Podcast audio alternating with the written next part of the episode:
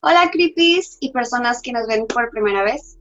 Bienvenidos a Creepy Café, donde hablaremos de lo extraño, lo raro y lo paranormal de este creepy planeta. Yo soy Aurora y como siempre me acompaña Miguel. Hola Miguel. Hola Aurora, hola creepies, bienvenidos a otro capítulo. Así que preparen sus cafés, destapen sus cervezas o sírvense una copa de vino y acompáñenos en este episodio de Creepy Café.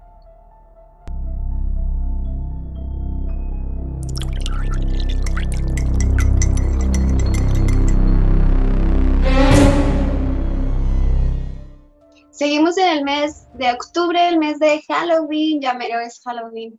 ¿Ya están todos listos? ¿Se van a disfrazar? Cuéntenos qué van a hacer. Miguel, ¿qué nos puedes contar sobre tu octubre hasta ahorita?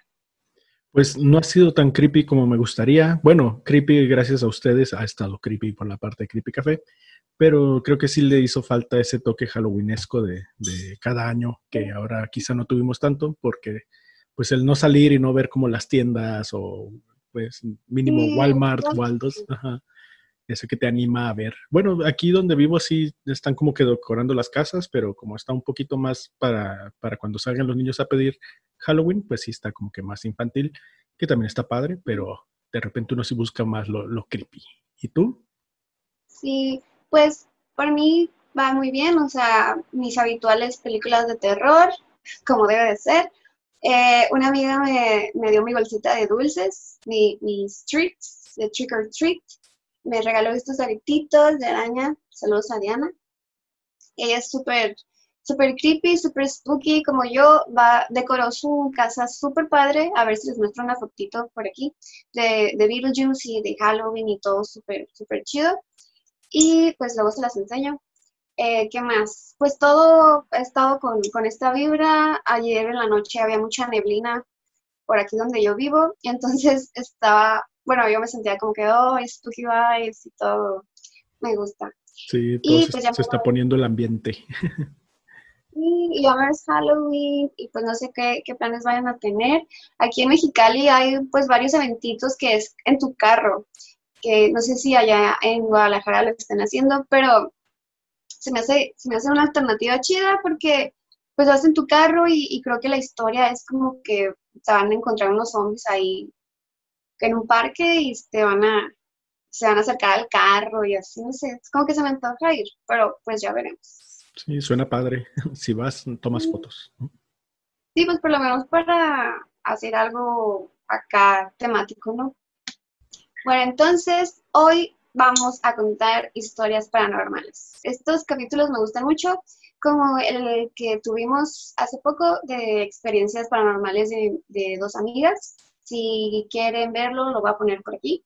aquí Y eh, hoy vamos a contar otras tres historias. Voy a empezar con una que me mandó mi amigo Mario. ¿Estás listo, Miguel? Sí. Sí, capitana. Estamos listos. Ok. Eh, se las voy a, leer así como me la mandaron. Va. El papá de un buen amigo de Ciudad de México decidió mudarse a un departamento en la zona sur con su chica. Hicieron el trato con la señora del departamento de hasta abajo, que era una señora mayor, según me contó, pegándole a los 75 u 80 años. Un edificio de tres pisos, con dos departamentos por piso. Todo normal, llegaron en su primer día, instalaron tanto como pudieron y obviamente empezaron a analizar qué iban a modificar o acoplar. El departamento tenía una alfombra que cubría todo el suelo, excepto baño y cocina. Pero había una mancha peculiar de buen tamaño justo enfrente de la entrada del cuarto, como mancha de grasa. Hmm. No le dieron importancia, simplemente se trataba de quitarla y reemplazar el piso. Esa noche se acostaron listos para dormir y la novia del señor no podía juntar los ojos. Cuenta mi amigo que ella le describió una sensación de estar siendo observada mientras estaba ahí y si cerraba los ojos sentía que lo observaban más de cerca. El cansancio le ganó y logró quedarse dormida. Lo que soñó fue interesante. Ella estaba ahí acostada, apuntando hacia la puerta abierta y viendo una pila de ropa justo encima de donde se encontraba la mancha. De pronto la ropa empezaba a volar bruscamente, como si alguien la estuviera aventando. pero ella no veía a nadie, solamente la ropa caer hacia todos lados. La pesadilla la despertó cuando había salido el sol y despertó al Señor. Jesús, se llamaba el Señor. Vámonos de aquí. No me gusta cómo se siente estar aquí, le dijo. El Señor la calmó y le dijo que no le diera importancia. Además, se acaban de mudar. No era opción irse, ya que habían pagado el depósito, firmado el contrato, etc. La noche siguiente, ella no quiso dormir del lado que daba hacia la puerta. Y cambiaron lados en la cama antes de dormir y no tuvieron problema ese día para conciliar el sueño.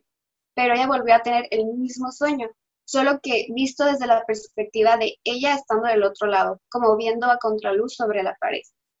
Las sombras de la ropa volando, pero ahora se detenían y sentían que alguien entraba al cuarto y se quedaba ahí, y veía su silueta sentándose enfrente de ellos.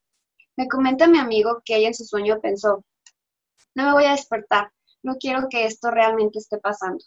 Finalmente, al día siguiente, por tanta insistencia de su novia, el señor le cumplió el capricho de ir a preguntarle a la señora del primer piso si había algo raro en el departamento. La señora al inicio nerviosa, diciendo que no, que todo estaba muy tranquilo, pero se le escapó comentar que una pareja vivió ahí hace muchos años. No, vivió ahí muchos años. El señor, bien inteligente, formuló enseguida esta pregunta. ¿Y si estuvieron tantos años, por qué ya no están? Fallecieron hace unos años, contestó. ¿De qué? Viene lo interesante. Resulta que era una pareja mayor, ya lo suficiente grandes, lo suficientemente grandes como para no sentir la necesidad de salir más que para hacer el mandado. Se les veía con frecuencia ir caminando al mercado juntos, pero de pronto se dejó de ver salir al esposo. Le preguntaban por la señora, por él, y la señora decía que estaba enfermo y que no podía salir cosa que era cierta. Resulta que el señor se enfermó de neumonía y para su edad le pegó muy fuerte. Pero después de un buen tiempo también se dejó de ver a la señora salir a lo que fuera. Pasados unos días de que se dieron cuenta de esto, llamaron a la policía y fueron a inspeccionar el departamento. No les quedó otra opción más que abrirlo por la fuerza y fue cuando vieron lo que ocurrió. Encontraron a la señora muerta sobre su sillón, sentada y bien acomodada, como si supiera que ya iba a morir y se puso en posición correcta para estar cómoda mientras lo hacía. Llevaba pocos días, pero había algo que despedía un olor muy desagradable. Entraron más al fondo del departamento y miraron al suelo, justo enfrente de la entrada del cuarto, y encontraron al señor en una etapa muy avanzada de descomposición, gelatinoso y lleno de moscas, pero estaba tapado con una pila enorme de ropa encima, que parecía que la señora fue acumulando como conforme pasaban los días. La señora vivió con su esposo muerto en ese lugar durante meses y nunca dijo una palabra. Esta historia fue motivo suficiente para que, para que el papá de mi amigo también decidiera irse de ahí. Agarraron sus cosas y ese mismo día se fueron. Fin. O sea, pero me quedo duda. Eh, ¿El papá de tu amigo iba a vivir en ese departamento? Se fue a vivir a ese departamento. Ah, ok las cosas que vio la novia era lo que había pasado con la señora y su esposo ah, hace algún tiempo. Y los señores estaban primero y fue donde murió, pues, de, el señor y que estaba tapado con la ropa y por eso veía la, ropa que se la aventaban a la... Sí. ya. Qué creepy. ¿Qué opinas tú de esa historia? Pues es que desde que entraron y que vieron la mancha esa de sangre, pues uno pregunta, ¿no? Como que, oye, y aquí, ah, pero ¿qué pasó aquí o qué? Como el meme ese. Sí.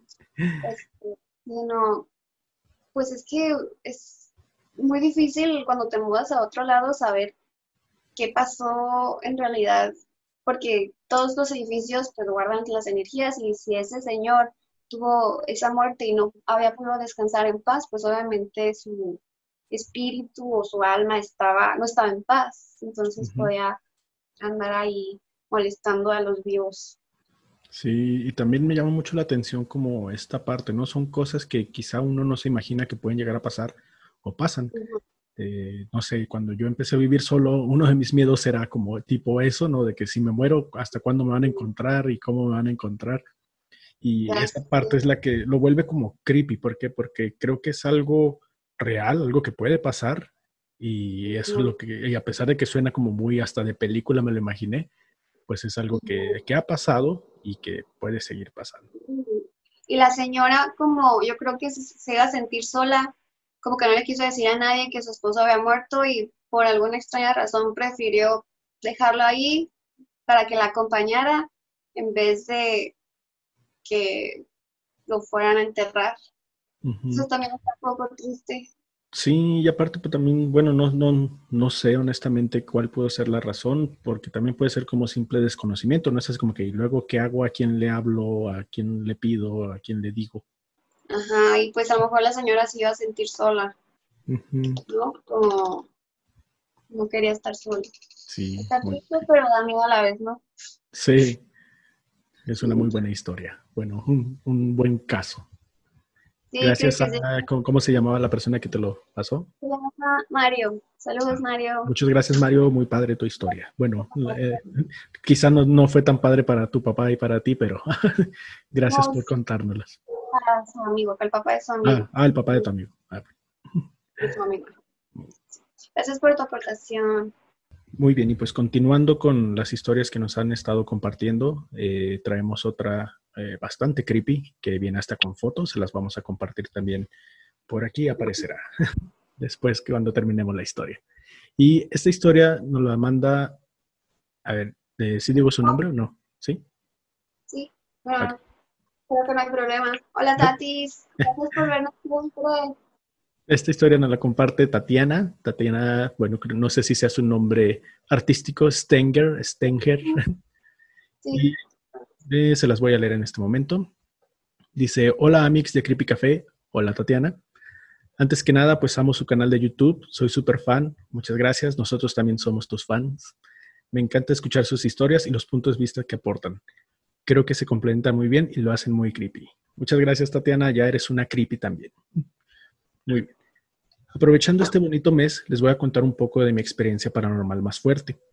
La verdad es que he tenido unas cuatro experiencias bastante impresionantes, pero de todas estas, pero de todas, esta es la, la que más me ha marcado, pues tengo una foto de prueba y hasta la fecha me sigo preguntando por qué algo así se habrá manifestado de esta manera conmigo. Les contaré toda la historia a fondo para que entiendan más, pero son libres de contarla o resumirla como gusten, o no publicarla. Claro que ya la estamos publicando. Hace un par de años acababa de rentar un local cerca de mi casa, aquí en Ciudad de México. La renta era excesivamente cara y me cobraban mucho mantenimiento aparte. Yo me quejaba mucho porque no cumplían. Me prometieron vigilancia las 24 horas, que estaría abierto y prendido para cuando yo llegara. Un día antes de ver mi arrendador, llegué a las 6.45 am a tomar fotos del lugar para demostrar que no había nadie en recepción, que todo estaba apagado y cerrado. Al revisar las fotos me di cuenta de que había alguien en mi foto. Sentí un fuerte escalofrío helado que me paralizó el cuerpo por completo, porque me di cuenta que el lugar donde se encuentra esta persona hay unas escaleras pegadas a la pared, lo cual hace imposible que alguien pueda asomarse así, a menos que esté levitando, y jamás había visto a ese señor por ahí. Quise creer que tal vez dormía con los de vigilancia por ahí abajo, porque, se porque sé que tenían un cuartito para descansar. Así que fui a investigar con ellos para comprobar la existencia del señor y cómo es que salió en mi foto. Los dos señores de vigilancia se pusieron pálidos al ver la foto. Me comentaron que el señor de la foto era un doctor que administraba el edificio, pero falleció ahí mismo, justo un año antes de ese mismo día. Después de esa foto, a los dos les costó bastante volver a dormir tranquilos. Aparte me contaron que pasaban cosas muy extrañas en mi local. Hablaban varios sobre una niña que se aparecía y muchas veces a mi novio y a mí nos daba parálisis del sueño las veces que llegábamos a dormir ahí. Y pues al día de hoy me cuesta pensar que yo tomé esa foto con mi celular. Es muy extraño, más cuando nunca conocí a este señor, y me pregunto por qué se habrá manifestado de esta manera ante mí.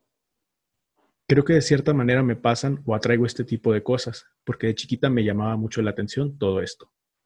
Llegué a jugar libro rojo, que yo lo hacía de broma, pero hace poco me comentaron que sí trae consecuencias y en una ocasión jugué un tipo de Ouija casero. En fin, espero les sea interesante mi historia paranormal. Me gustaría escuchar su opinión, muy pongámonos creepy, independientemente si quieren contar la historia o no. Muchas gracias, Tatis. Está muy padre la historia. Y la foto, como la irán viendo, también, si es una foto muy extraña. ¿Qué, opinas tú de, de la historia y de la foto, Aurora? Pues cuando Tatis me la contó, la verdad, fue como súper impactante ver esa foto. Yo creo que nunca había visto una foto tan feita, no sé, este, porque hay luego fotos que pues es como una ilusión óptica o una manchita o no sé, pero yo sí le hallé una forma a ese rostro y es de los, no sé, me dio mucho miedo verla, simplemente haberla bajado en mi celular me daba como un poquito de miedo. Pero sí, la verdad, mm, me da mucho miedo verla, las vamos a poner aquí, justo ahorita.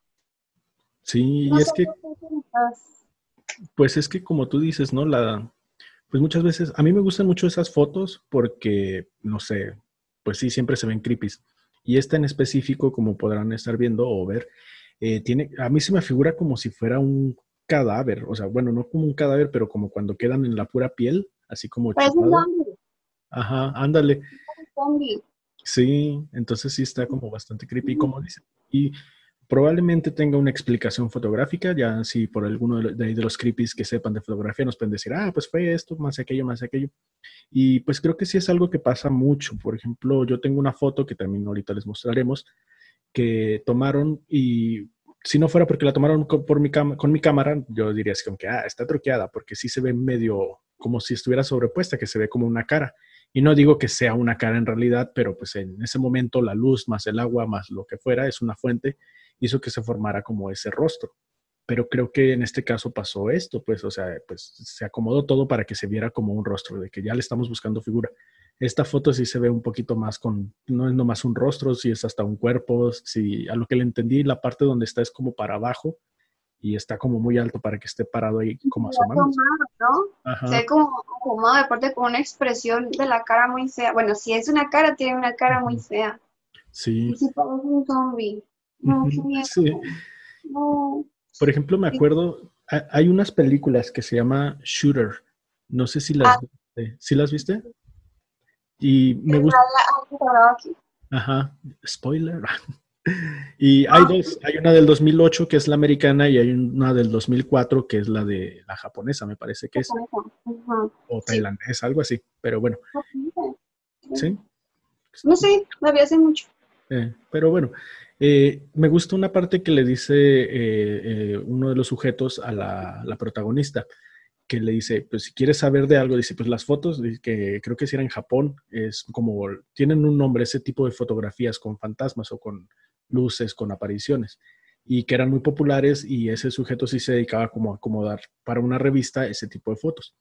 Pero él decía como que si tú tomas una foto con una Polaroid, dice, eso es lo que tienes, eso es lo que sale en el momento, no, no está retocado, no está modificado. O sea, si tú tomas una foto y algo sale, es porque salió, en la, estaba ahí. Entonces eso me llama mucho la atención. Incluso hay un juego que se llama Fatal Frame, que también trata de eso. Entonces, digo, a mí me encanta todo eso como de las fotografías. Recuerdo meterme como al internet a buscar fotos de fantasmas. y ya te salían como bastantes que sí estaban muy padres. Sí, honestamente es de las peores fotos que he visto y más porque pues Tatis la, la tomó y, por ejemplo, yo la conozco así de primera mano y pues sé que ella no le interesa andar inventando fotos o truqueando fotos para nada. Y la neta sí me impactó. ¿Ustedes qué opinan, Creepy? No, está horrible. O, se les hace normal, o se les hace que es falsa, que se ve falsa. Ustedes coméntenos. escriban aquí. Bueno, entonces seguimos con la tercera historia. Ok, esta historia también es de una amiga que se llama Daniela. Hola, Dani. Eh, déjenme la abro. Ok, se las voy a platicar un poco. Ok, empieza así. Mi experiencia más aterradora, experiencia con demonio. Siempre he estado interesada en el mundo paranormal. Desde que era una niña pequeña, una de mis cosas favoritas para hacer era ver películas de terror y shows de televisión paranormales. Me solía asustar muy, muy fácilmente, pero no me, no me importaba. solamente creo que me gustaba el sentimiento de la adrenalina en mi cuerpo hasta que tenía escalofríos de verdad. Por suerte, o no, no tanta suerte, hace dos años eh, pasé por muchas cosas personales y me dejó de asustar todo lo que involucrara eh, cosas paranormales y cosas parecidas. Después es que siempre he amado ese tipo de cosas y ya no me daba miedo, entonces empecé a ver, eh, escuchar y leer cosas paranormales todo el tiempo, como literalmente todos los días. Entonces es una creepy, como nosotros. Ok. Antes de que me dejara de asustar todo, ya te, había tenido algunas experiencias paranormales a través de los años, pero tal vez estaba muy asustada para admitir o hablar de eso abiertamente. Alguna, tal vez algún día también les pueda escribir sobre esto, pero quería empezar con esta experiencia en particular. Pues como había estado muy involucrada con cosas paranormales por los últimos dos años, siento que yo atraje todos tipos de energía, pero más que nada energía mala y cosas peores empezaron a pasarme sé que mientras más involucrado estés, más vulnerable te haces. No, qué miedo. bueno, ya les he contado que yo siento que estoy medio protegida porque a mí no me ha pasado nada y ojalá todavía no me pase nada porque me da miedo. Pero bueno, continúo con la historia. Esta historia pasó en San Diego con tres de mis amigas más cercanas porque íbamos a entender a un vamos a ir a un concierto, así que eh, reservamos una habitación de hotel. La noche antes del show estábamos muy cansadas y queríamos eh, meternos a dormir temprano para descansar eh, tanto como pudiéramos antes del concierto. Así que me fui a dormir en la misma cama que mi mejor amiga y en la otra cama, una, un, este, buró separaba la otra cama, estaban mis otras dos amigas. En la mitad de la noche me desperté abruptamente y en la esquina del cuarto vi esta grande y negra figura que me estaba volteando a ver directamente en los ojos y sentí esta súper oscura y pesada energía en el cuarto. Entonces sabía que era algo malo, porque supe en ese momento que era un demonio de tan malo que se sentía toda la energía. Mi mejor amiga se despertó y de verdad se veía bastante confundida porque agarré su brazo y lo apreté que le empezó a doler. Lo apreté tanto que le empezó a doler. No me acuerdo de esto. Dice, entre paréntesis, no me acuerdo de esto. Y me dijo que me calmara y que la dejara de acusar de cosas que ella no hizo. Ella me dijo que yo le estaba diciendo que me dejara de ver y que me dejara de asustar, que me dejara dormir. No, entre paréntesis, no recuerdo haberle dicho nada de esto. Lo único que recuerdo fue haber visto el demonio en el cuarto y que me estaba viendo directamente a los ojos. Después de toda la confusión y los gritos, nos calmamos y nos regresamos a dormir. En este punto, ninguna de nuestras otras dos amigas se han despertado, estaban durmiendo, durmiendo muy profundamente. Yo tenía mucho miedo y siento que nunca había estado más asustada en mi vida, pero realmente no quería asustarla para, o sea, al decirle que acababa de ver un demonio, así que la dejé que se volviera a dormir. Después de unos cuantos minutos me empecé a decir a mí misma que no me dejara afectar y que ya no estaba asustada. Así que para que él no se pudiera, bueno, el demonio se pudiera alimentar de ese miedo y se pudiera ir. Eh, sé que si tú, bueno, yo también estoy de acuerdo con esto, que si tú construyes un pequeño muro en tu mente y no dejes que te afecte, no te va a afectar y se va a ir, o sea, como una barrera mental. Entonces hice eso con toda la energía que tenía, que tenía, pero después, mientras me estaba diciendo todo esto, como terapiándose a sí misma, eh, sentí una segunda ola de energía súper pesada y oscura, si es que se puede llamar de esa manera y esa energía estaba yendo hacia una de mis otras dos amigas que estaban en la otra cama durmiendo. O sea, supe en ese momento que ese demonio tenía algo que ver con ella. No sé cómo, solo lo supe y su conexión era tan fuerte que solo al mirarla a ella me sentí realmente incómoda y asustada. Unos pocos minutos pasaron y me repetí a mí misma las cosas que me estaba diciendo para, para hacer la, la, muralla mental y traté de hacer una muralla más grande. y lo hice. Eventualmente se fue y volví a dormir. La, mañana siguiente nos estábamos alistando para ir al concierto y ella empezó, y yo empecé a hablarle a mi mejor amiga sobre la noche anterior y le dije que mis otras dos amigas, y le dije a ella y a mis otras dos amigas que había visto un demonio la noche anterior.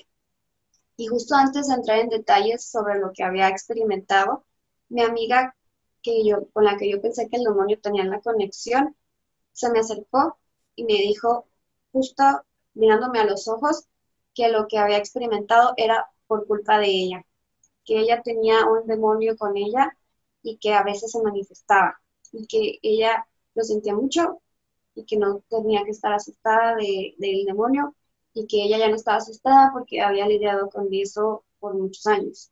La parte más loca de esa experiencia es que no le dije o a cualquiera otra persona que en ese punto yo ya sabía que ellos tenían una conexión.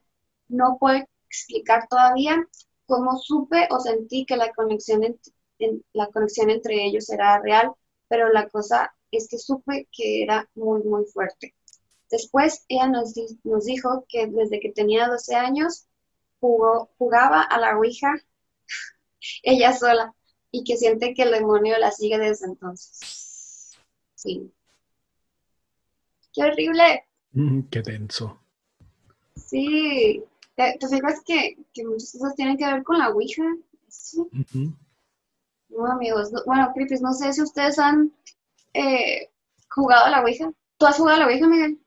La neta, la neta, sí. Pero no sé, eh, ¿cómo te digo? No, no sé si tenga que ser como una Ouija especial, la verdad, esa, a mí se me hizo medio chafa, no, se supone que sí pasaron, bueno, no pasaron cosas, pero como que sí hubo respuesta de que yo sentí que no, no, no puedo hablar mucho porque la persona es conocida, eh, uh. pero la Ouija para empezar pues era como una tabla no sé, como un pedazo de madera y con un tipo, una estampa, como, no sé, si hubieras impreso una hoja y le pusieras pegamento y se la pegaras encima. Entonces, pues, no, pues no era, no, siento yo pues que no era una Ouija bien hecha. ¿Sientes que por eso no hubo como tanto resultado? Sí, pues no, no, no, no sé, no, no, en realidad yo no sé qué tanto creo en esta parte de la Ouija. Yo tengo una pintura de una Ouija que me regalaron colgada y nunca me ha pasado nada. Pero e-, es, eso mismo que te digo. No sé si tiene que tener como un proceso exacto, si tiene que ser una Ouija en especial, de que, pues no sé, tipo como el agua bendita, ¿no? O sea, pues, eh, ¿cómo se considera un agua que esté bendita? ¿Cómo se considera que una Ouija funciona? Eh, pues, entonces... Yo en esa parte que dices, como que siento que debe haber una intención, ¿no? O sea, aparte de la intención, como siento que hay personas que son más propensas que otras a tener ese como sexto sentido, esa intuición, esa, esa conexión con el mundo paranormal, por así decirlo, que, tiene, que les han pasado varias cosas o que tienen más abierto ese, esa energía para recibir. Mm, entonces, a lo mejor eh, la persona que siente, mi amiga que tuvo la conexión, eh, era, estaba vulnerable o, jugó a la Ouija sola en un momento que se sentía vulnerable, o a lo mejor su intención de verdad era como comunicarse con alguien, no sé, siento que es muy circunstancial también. Y también, o sea, hay playeras que son de la Ouija, hay cuadros que son de la Ouija, he visto cases de bueno, ¿cómo se dice? Sí, de las fundas del teléfono yo tengo una. Ajá, tampoco siento que sean algo malo en sí, simplemente es cómo las utilizas, ¿no? Como si tú te pusieras a jugar con eso y tuvieras una intención de verdad, como para comunicarte con algo maligno o con algo así, pues es, yo creo que sí es probable que, funcione. Eh, igual me gustaría, si ustedes tienen historias de Ouija, nos contaran más, porque sí me importa como que saber un poquito más de eso, porque yo no lo haría, pero sí me gusta saber de estos casos. Y, siento que sí es como una manera de canalizar esa energía, ¿no? Como ya hemos hablado en otros videos sobre eso, y creo que la oveja es un método bastante efectivo para canalizar esas cosas. Sí, y al fin y al cabo, como lo hemos dicho también, ¿no? principalmente yo de que me gustan los rituales, creo que también obviamente tiene su, su manera de jugarse, no es nomás como que ponerla y ya jugarle. Creo que ha de tener como su, sus pasos a seguir. Eh, digo, no sé si probablemente con tu amiga sí era una Ouija bien hecha, no era una estampita de una Ouija o un cuadro de una Ouija, sí tenía como la, la intención, sí fue creada para eso.